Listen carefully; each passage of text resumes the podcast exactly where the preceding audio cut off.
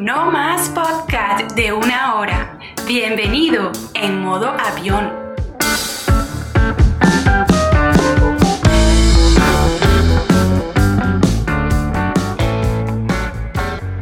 pasó, socio? Así entramos, modo rock, modo metálica, para que se sienta.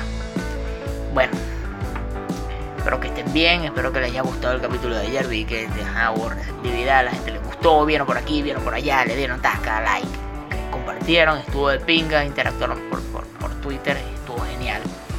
Te recuerda seguirme por mis redes sociales. En Instagram me consigues como Darwin Santo-bajo. En Twitter como Darwin Santo-bajo. Fácil. Y si me buscan en YouTube, no estoy. Estoy, tengo ganas de irme. No me busquen en YouTube porque me quiero ir de YouTube. Y es más, aquí les dejo una nota. Mira lo que me dice. Bueno, no me lo dicen, lo ponen ellos en su política. Es posible que no te guste todo lo que veas en YouTube. Si encuentras algo que te resulte inapropiado, envía tu denuncia a la función que puedes marcar acá. Para que el equipo de YouTube lo revise. El contenido marcado, revisado y minuciosamente durante las 24 ah, eso no lo dice, me sabe a culo seguir leyendo.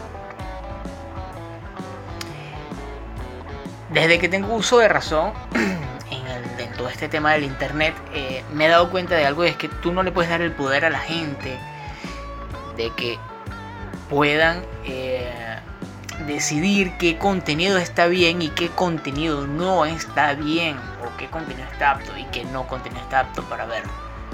¿Por qué? Porque simplemente yo puedo ver un video en YouTube de una persona, digamos que una mujer que es lo que más, lo que comúnmente sale y tiene un top.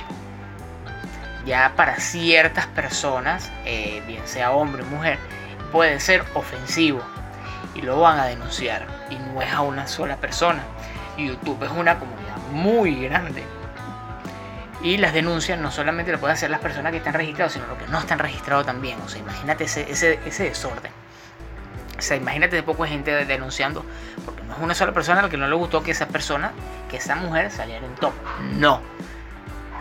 Es eh, de, un ejemplo, vamos a hacerlo pequeño, de 10 personas que entraron a ver ese video en YouTube, 5 como mínimo les pareció ofensivo y empezaron a denunciar. ¿Quién pierde? Pierde la persona que hizo el video.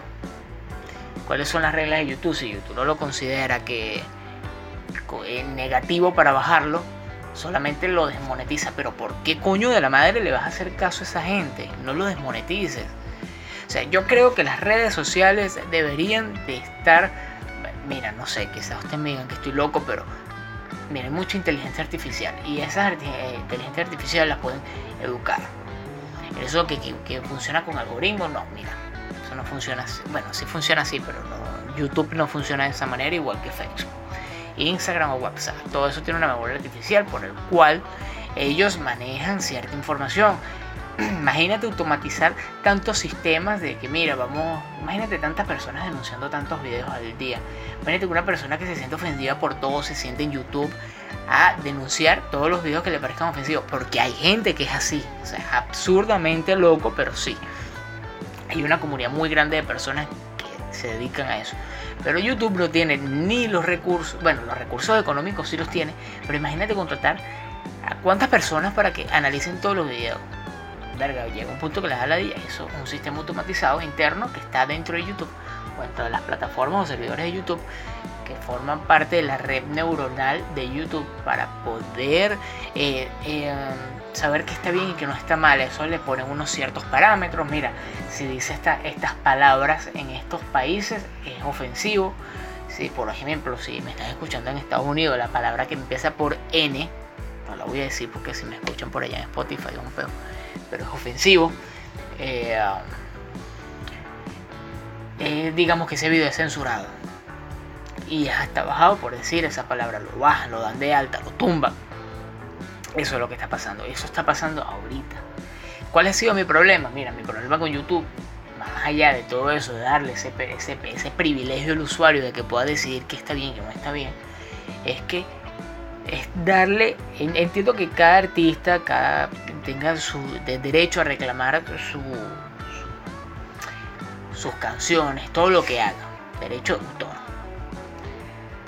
Pero eh, tú no me puedes venir a decir de que un artista hace 50 años eh, sacó una canción y nunca la registró y ahorita el hijo le dio la gana de registrarla y mira, ahora yo tengo que pagarle y como no le pago entonces desmonetizo y no utilizo la, canción completa.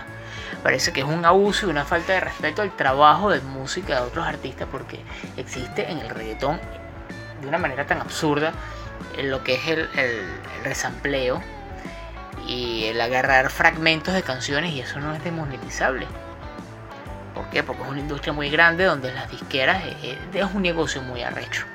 Claro, como Darwin es el huevón que no está en una disquera, sale jodido. Pero bueno, ese es el caso. El caso es que yo agarré una canción y saqué una frase, ni siquiera una frase, saqué un sonido de unas panderetas que me gustaron y se le incluyó una canción de electrónica hablando de hace tiempo cuando yo hacía música electrónica, hace como tres años que ya yo no hago nada de eso porque no he tenido el tiempo. A lo mejor en estos días me dedico y de hecho por, por eso tengo el podcast de La Banana Split Music, que es producción musical. Yo agarro cinco canciones que me gustan, que tengo en mis playlists, que lo escucho a diario en el iPod y la pongo. Este, esta semana escuché burda estas cinco canciones, quiero que la escuchan. Eso no tiene un orden, no. El último que subí, eh, mire, eso era reggaetón con trap, era un desorden, pero eran cinco canciones que a mí me gustaron esa semana y quise compartirlas con ustedes. ¿Ves? Digamos que entiendo que ese podcast, ok, que no sea monetizable, que, ok, estoy totalmente de acuerdo porque estoy poniendo la canción completa. Pero si estoy agarrando una pandereta, no, mira, lo veo, lo veo mal, lo veo mal. Porque no está decidiendo tanto eh, YouTube, o entonces no, está decidiendo es la gente cuando la gente decide, eh, mira, yo puedo, si yo quiero joder a alguien, simplemente lo hago y ya. Yo digo, mira, ese pantalón es mío, voy a la policía. Mira, ese pantalón es mío, me una factura falsa y el van y le quita el, pantalón al carajo. Pues no, no, no puede ser así. No todo puede ser así en la vida. Pero bueno. Vamos con una de las políticas así por encimitas que digo que, ok, esto sí me parece bien. Que es imágenes de desnudo o contenido sexual. Está bien, excelente a salir una caraja, un tipo desnudo, no, porque hay niños. Este, pero ahora que me digas que tiene un contenido peligroso, perjudicial, que palabras fuertes, mira, que, le hace daño a los niños, mira. Acá vienen niños que me dicen groserías más arrechas de las que yo puedo decir en cualquier podcast o en cualquier momento de mi vida. un carajito en estos días que me maldijo. Siete años y no puede ver en YouTube. No, no me jodas la vida. Para eso existe YouTube Kids.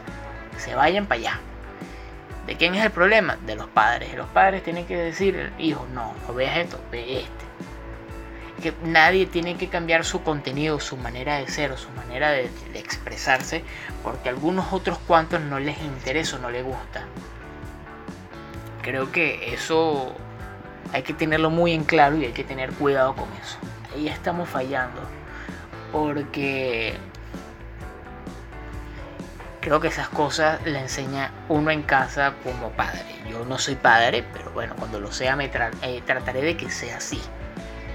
Ejemplo, otro que me parece absurdo, no puedes hacer bullying o acoso, o coño el acoso sí, está raro.